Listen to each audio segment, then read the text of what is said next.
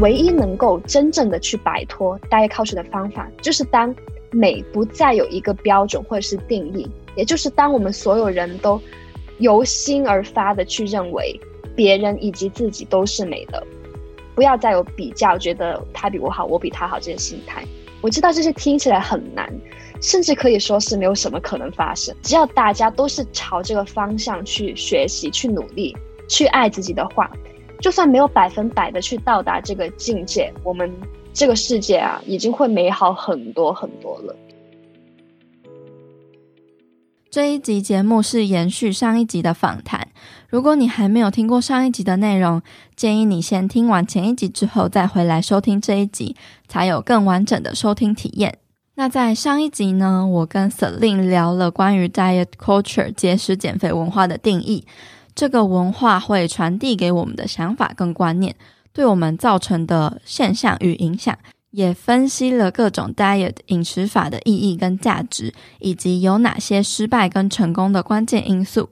在这一集的内容中，我跟 Celine 会再跟你聊聊 diet 适合哪些人，不适合哪些人，要如何摆脱 diet culture 的方法跟心态，还有我们各自对于 diet culture 的想法。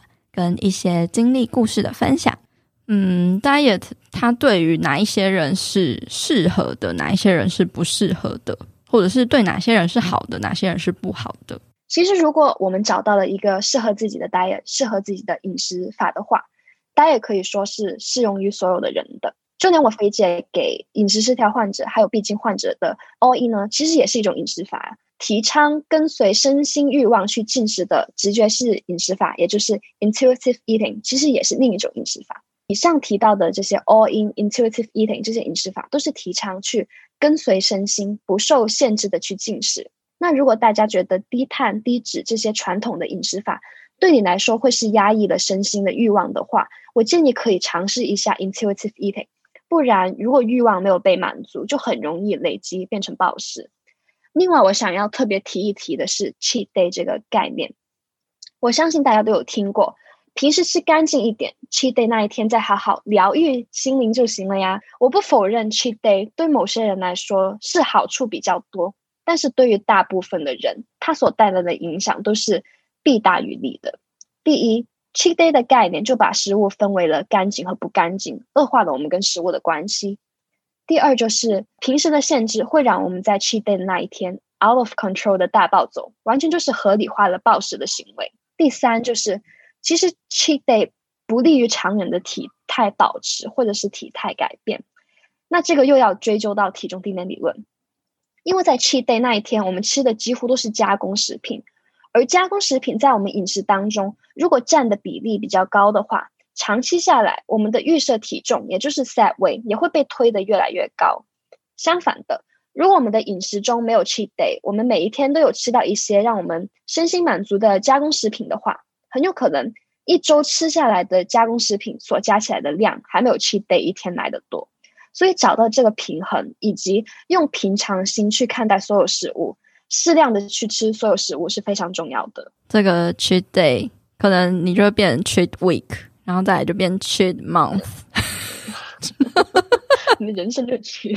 对啊，因为我之前也是找过那个线上的健身教练嘛，然后他就说，哦，我那时候在减脂，他就说，哦，你一周可以吃一餐的那个 cheat meal 这样子，好像可能那个周六周日三餐都给他 cheat meal。我记得好像听你讲过，对，然后他就说，你这样不行啦，就只能一餐啦。我那时候就会。就是会变成是 cheat 的一餐，还是没有被满足。我觉得那种已经不叫 cheat 了，是完全就是，其实你是在暴食，但是你觉得啊，就当做是 cheat 就好了。只要是限制，就都会想要去。对，我觉得很有趣的一点是，很多人认为你要限制自己才是自律的，不是错的，但是。你不要被一些有心的人，就好像这个邪教一样，把这个观点变成了去合理化他的一些教条。因为我听过一个我的朋友讲过的一个例子，一个比喻，我非常喜欢。你想象你是在一个大楼的一个天台上面，然后有一个足球场。如果你在那踢球，你是不是会小心翼翼的踢，因为很怕那个球会飞出去，会砸到人？但是如果那个足球场四周有一些很高的围墙挡住的话，那你就可以放心用力的踢。然后他就用这个例子去解释了，其实有限制才会帮你得到自由。这样说的话，我觉得是非常合理的。但是这个限制是不是代表要无视自己的身心灵呢？我觉得他好像有点偷换概念。呃，人用的一些例子来去证明他的观点，你就要想一想，他这个例子是不是跟他这个观点并不是完全的符合他的这个状态的呢？而是把相似的观点拿去。证明自己的是对的，所以我发现很多时候都会有这些偷换概念的现象，值得留意。比如说是在食物或者是在运动上，你要自律，你就是要限制，你就是要照有一些规则。背后也是因为被这个 diet culture 影响，就是你要维持一个好的体态，呃，这个所谓大家会称赞的体态，你就必须要自律。那你等于就是必须要限制自己。其实他们的前提是那些体态也是被定义出来的，所以其实他们根本一开始就是不存在，是被定义出来的一些东西，牵涉得到层面太多了。所以我觉得大家意识到这件事情，你就可以去听听这些人他们在传达的这些理念观念，他们背后想要告诉你、传递你的价值观是什么？是你想要接受的吗？是会让你快乐的吗？是你想要追求的吗？那你如果想要追求所谓的他们的那个价值观理念，也是自己的选择。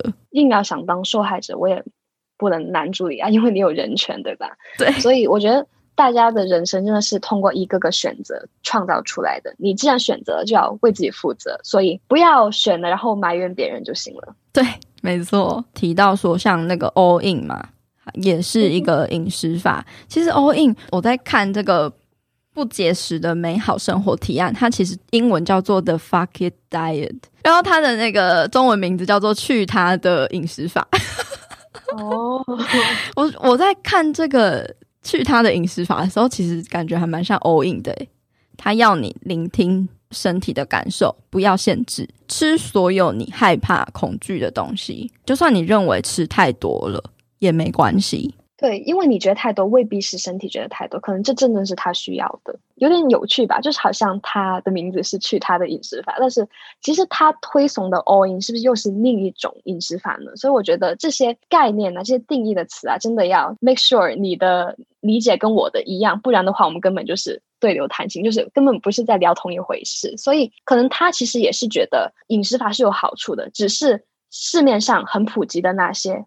一定是弊大于利，而 all in 的话，我觉得只是回归自己身体，去聆心身心灵而衍生出来的饮食法罢了。嗯，对，就是你的身体永远知道它要什么。我们太习惯性的去怀疑自己了，他不需要那么多，他吃太多了，他做太少运动了。其实可能你身体很开心啊，觉得这样刚刚好，然后你又使劲的去不准他做以上的事。对，然后他又又会疑惑，就说啊，你是不是又怎么了？然后他又会。要想要帮你调整回来，然后你又然后就开始弄坏身心灵大乱斗，对，就是自己在跟自己打架。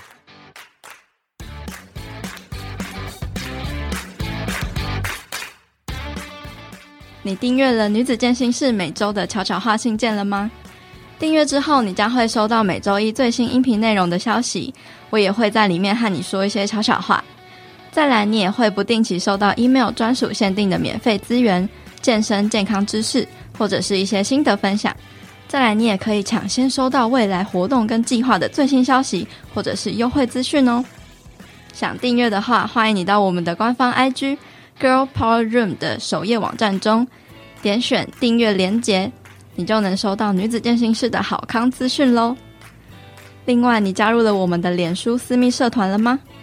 这个社团会延续广播节目话题的讨论。也会分享与交流各种有关女生健身、健康饮食、体态目标、增加自信，还有身心灵成长的话题，让女孩们可以有一个温暖又能得到帮助的小天地，持续陪伴你成长跟前进。如果你有什么问题，都欢迎在社团里面提出。如果你也想要加入社团，一起变得更好的话，欢迎你在脸书搜寻社团的名称“女子健身室”，陪你健身也健心。期待在社团里见到你哦。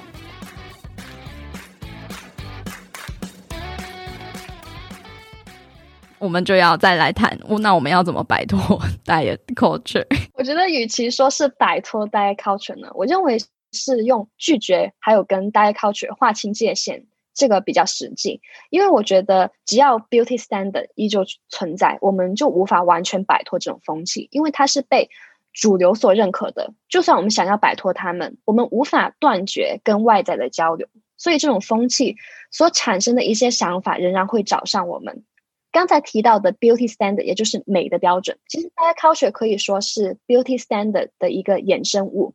无论主流认可的美的标准是怎样的，只要有这个标准存在，大多数人仍然是被这个风气操控着的。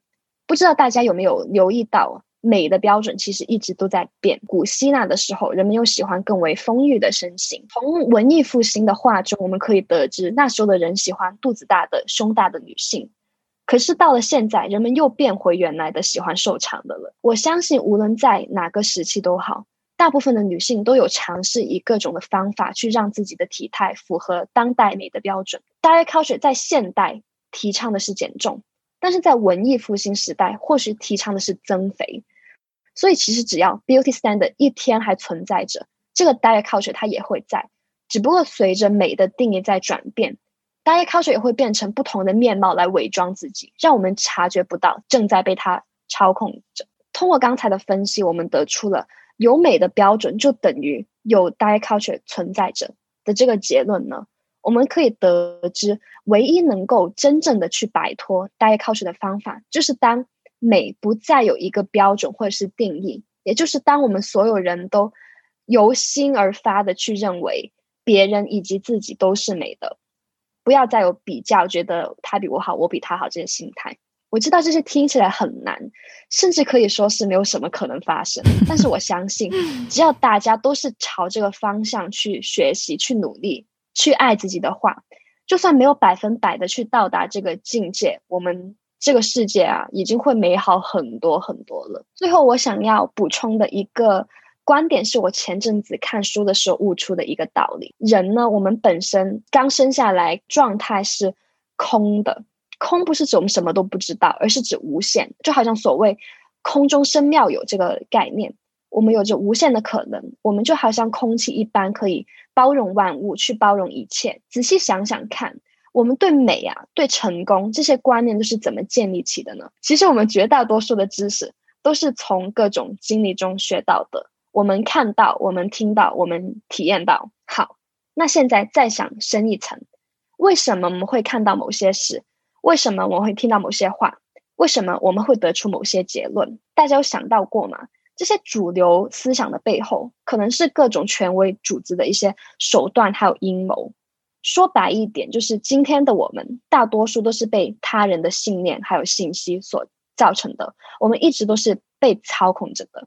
所以人们说，我们是在迷失中去找到自己。人生是什么化繁为简的一个过程，是非常有根据的。毕竟我们小时候跟着主流的方式去学习，学到的也也都是那些背后的人想我们学到的东西。所以只有认清这个局面呢，把自己曾经被建立起的那些观念通通都甩掉，我们才有可能去回到最原始的那个空的状态。那时候包容自己、接纳自己，已经是一种自然而然就会发生的事。这让我想到，我最近也是看了一句话，也非常的有感触：learn, unlearn, relearn。就是我们都是不断的在学习嘛。那可是我们要去 unlearn，就是放掉这些我们曾经学过的东西，然后再重新的学习一次。但是这个重新的学习一次呢，是你。已经有很多的体悟跟看过很多的感受，而悟出的重新学习的结果。而且你重新学习的时候，你的心态都已经会被调整成那种很理性啊、很中立，以一个客观的态度去重新的去认识一件事。见山是山，见山不是山，然后见山人是山。就是说，你一开始见山是山的时候，就是你认识一个东西，它就是那样子的。然后见山不是山，就是你因为那个东西从中受到伤害了，所以你觉得就好像 diet 它已经不是 diet 了，它是饮食失调的恶魔这样子。然后见山人是山呢，就是知道自己曾经受 diet 所害，但是你仍然愿意去以一个中立的态度去重新认识它，去客观的去评断它的好还有坏，而不是因为自己。曾经深受其害而断定它就是坏的，所以这个是一个过程，就我们一定要经过第一跟第二个阶段，才会到最后见山人是山的那个境界。所以可能我们都还是必须要经历一些磨难跟挫折，才会真正的达到那个见山是山，见山不是山，然后还有见山人人是山。对，我们可能最后才能达到见山人是山的那个境界。就好像你每一个阶段都要接纳自己，你每一个过程、每一段经历，你都知道，不要觉得哦，如果我当初怎么怎么样，就不会像现在这样了。不要这么去想，你要知道每一个安排都是最好的安排。它发生了，你就想尽办法从中学到些什么，然后你以后不会再发生就行了，或者是帮助到你以后的发展就行了。所以不要过度纠结于一个经历给你的好也好，坏也好，就是活在当下，然后期待未来吧。对，当下是最值钱的一个时间点。嗯，没错，当下的那个时间才是真正存在的时间。有趣的一个心理学的一个观念，就是说，过去其实是被你现在所创造的。你觉得你以前有个经历是不好的，就好像我觉得饮食失调当初是不好的事，但是现在我 overcome 了，我可以用这个经历去帮助人了，它又变成好的了。但是如果今天我仍然是在饮食失调中，就是深受其害的话，那我可能又会觉得它是不好。所以其实过去跟未来都是现在所创造出来的。你现在会是什么样子，都是你过去所组成而来的。哎、嗯，我在看了这个不节食的美好生活提案啊，看了很多他讲的内容，但是我发现就是核心、最根本、最简单的一件事情，如果你想要治愈你的，不管是饮食失调，或者是对于饮食对于食物的执着痴迷，可能你会一天到晚一直想着食物啊，然后对于食物感到恐惧或焦虑。那这个最根本的解决方式就是不要限制自己，然后吃任何你想吃的东西，就这么简单。就是 all in 的最根本的一个原理概念。你如果害怕变胖，害怕体重变重，你就是有可能会失败，嗯、因为你还是对，因为你。潜意识会做出一些有限制的行为，只要有限制就是会反扑。他也有说，就是体重基准点是我们天生的嘛，那它会随着你不断的节食暴食，节食暴食会一直越推越高。它的原因就是因为你的身体一一会一直想要储存能量来预防下一次的饥荒。对对对。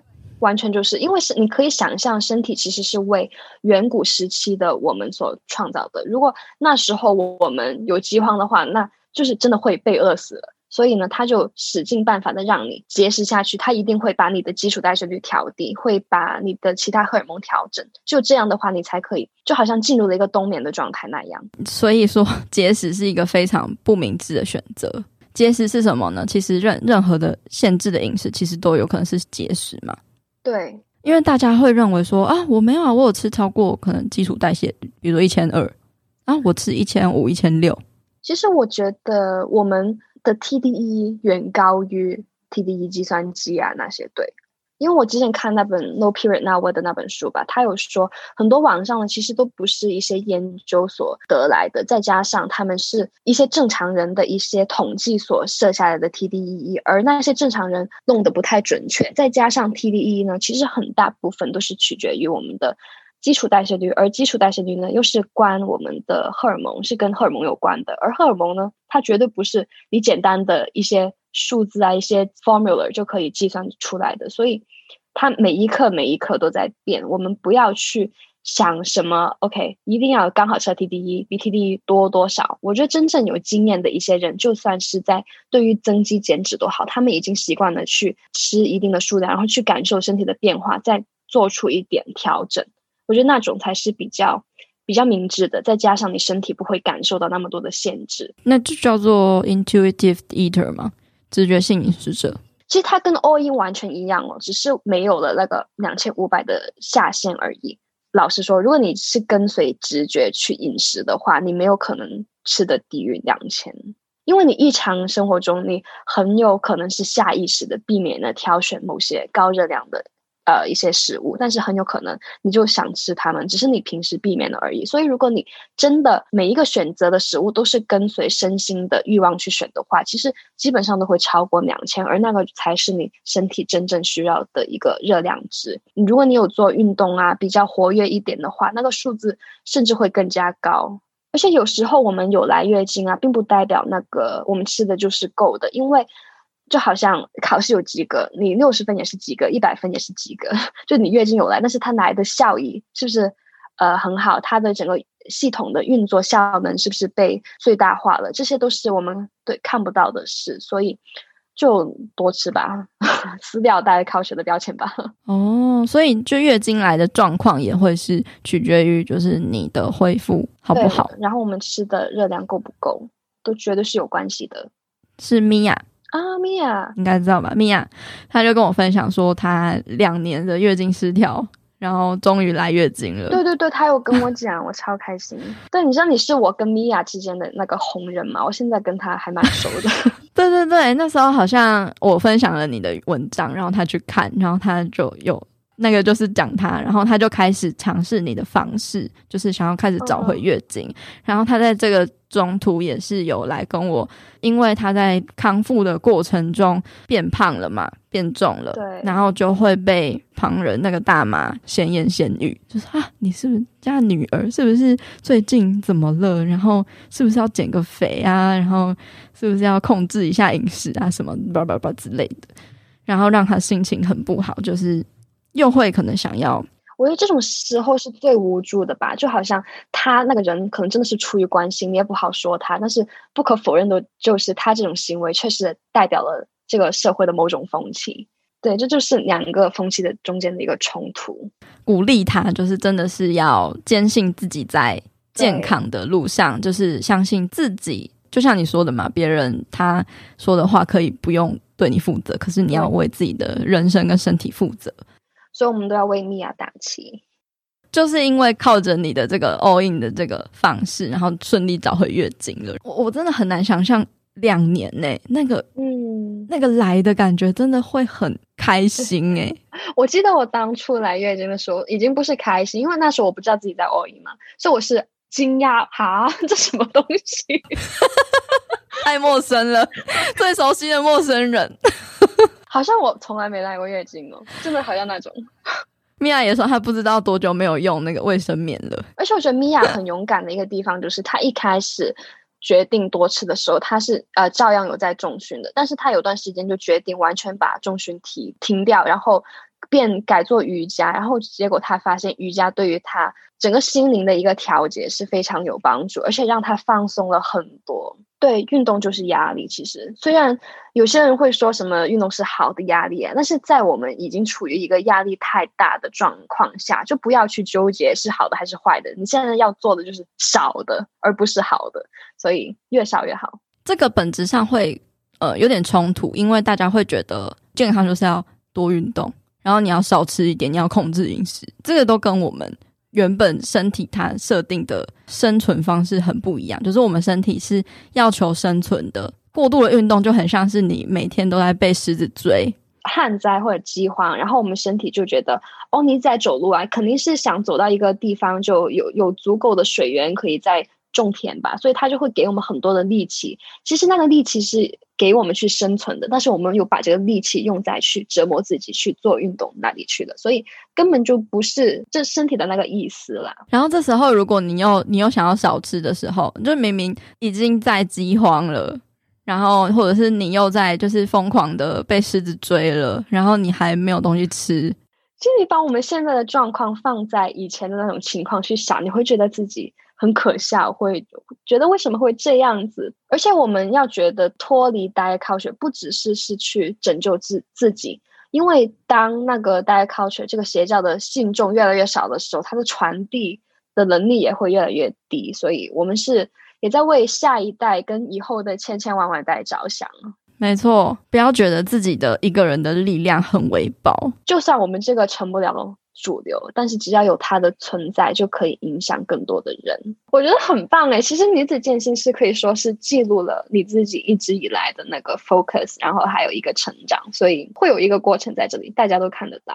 对，我写过书嘛，然后我知道说那个就是总结我那个当下我所经历过的，我尝试过的，我的经验，我所知所学，我的成长，就是记录在那一边那一刻。可是我这个人其实是不断的在前进跟成长，有不同的体悟的。对，他只是把你的整个经历从某一个当下那里截停了，然后把以前的都记录下来。但是你以后的造化，其实所有人都看在眼里，你自己也知道。就怎么说呢？我相信你以后还会有第二本、第三本、第三本书啦，所以期待哦，期待哦。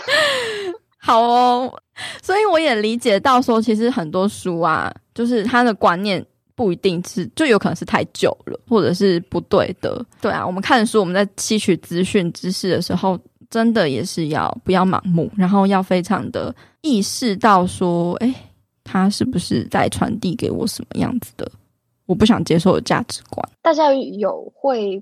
去拒绝的勇气啦，不容易，因为很多权威嘛，很容易屈服于权威，就是他讲话比较大声，就啊、哦，就乖乖做，乖乖跟着大队比较安全，都会有这种心态、嗯。对，通常是这样子的。嗯哼。那最后有一些听众还不认识你，那可以跟各位听众说要怎么去找到你吗？好，那我有一个 IG 叫 Viva Celine，大家可以去追踪我哦。那我会把它念出来，就是 V I V A。C E L I N，然后一点一，然后欢迎各位问我有关饮食失调啊，或者是月经之类的问题。我的精选动态也回答了很多，所以可以去那里逛逛。嗯，没错，可以 follow 一下 Celine，他的 IG 有非常多实用的文章，都是非常的用心，也是结合很多身心灵的一些概念。嗯、对，我觉得蛮好的，有有助身心健康。好，那。今天就谢谢 Celine 上我们的女子健身室来分享这个 diet culture。那希望帮到大家，希望大家有所收获。是的，好，那如果呃听众有什么样子的回馈，或者是有什么心得的话，都很欢迎你截图这一集的音频的截图，然后在 IG 上 tag 我或者是 Celine，让我们知道说你听完了有什么样子的感想。然后也是会成为我们的一个继续分享的动力。今天谢谢你的收听，谢谢各位，谢谢，谢谢，拜拜，拜拜。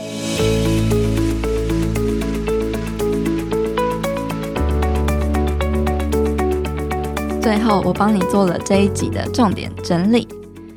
首先，diet 适合与不适合什么样的人呢？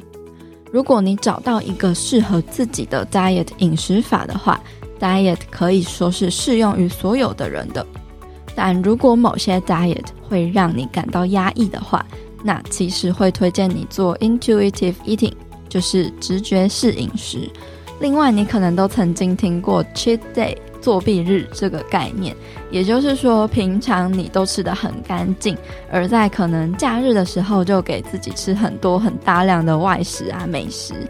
但这个 cheat day 的概念，对于大多数的人来说，很可能是弊大于利的。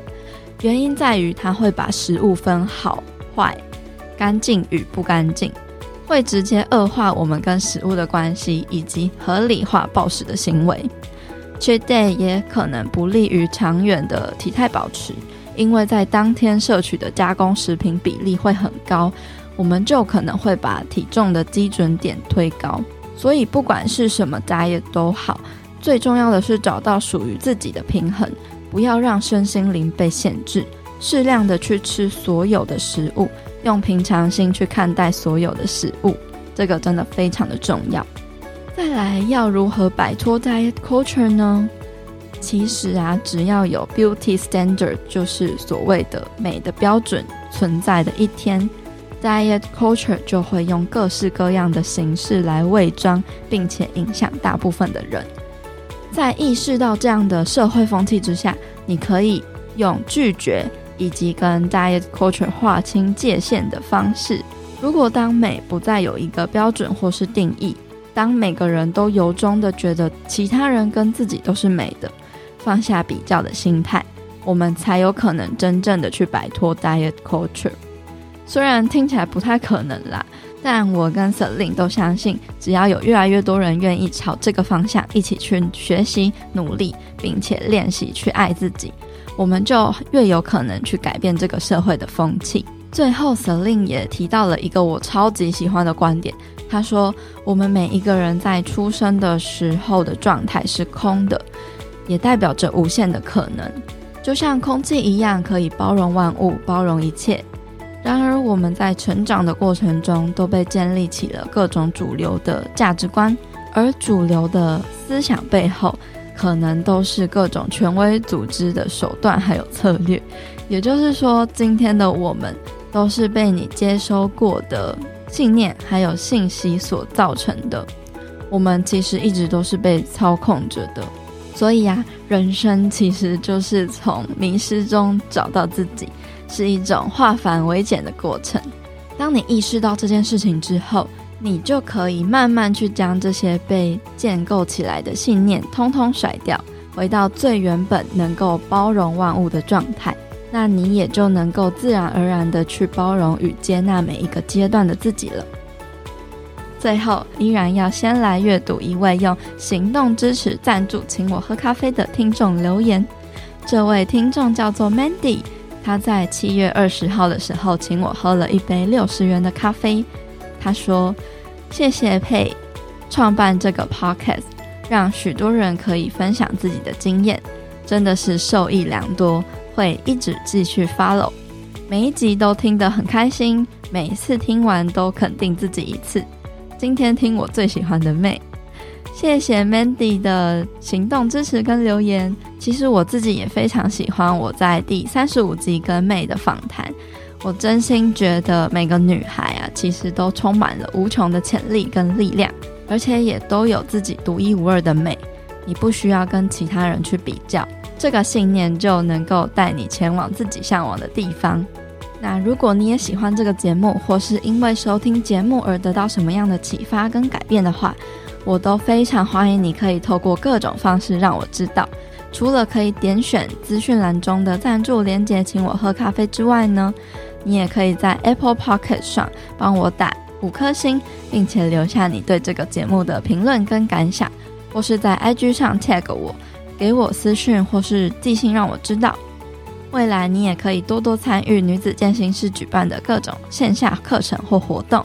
或是支持我，在我自己个人 IG 上会推荐给大家爱吃爱用的好商品，无论是使用我的折扣码或者是团购，这些都是能够支持我的方式。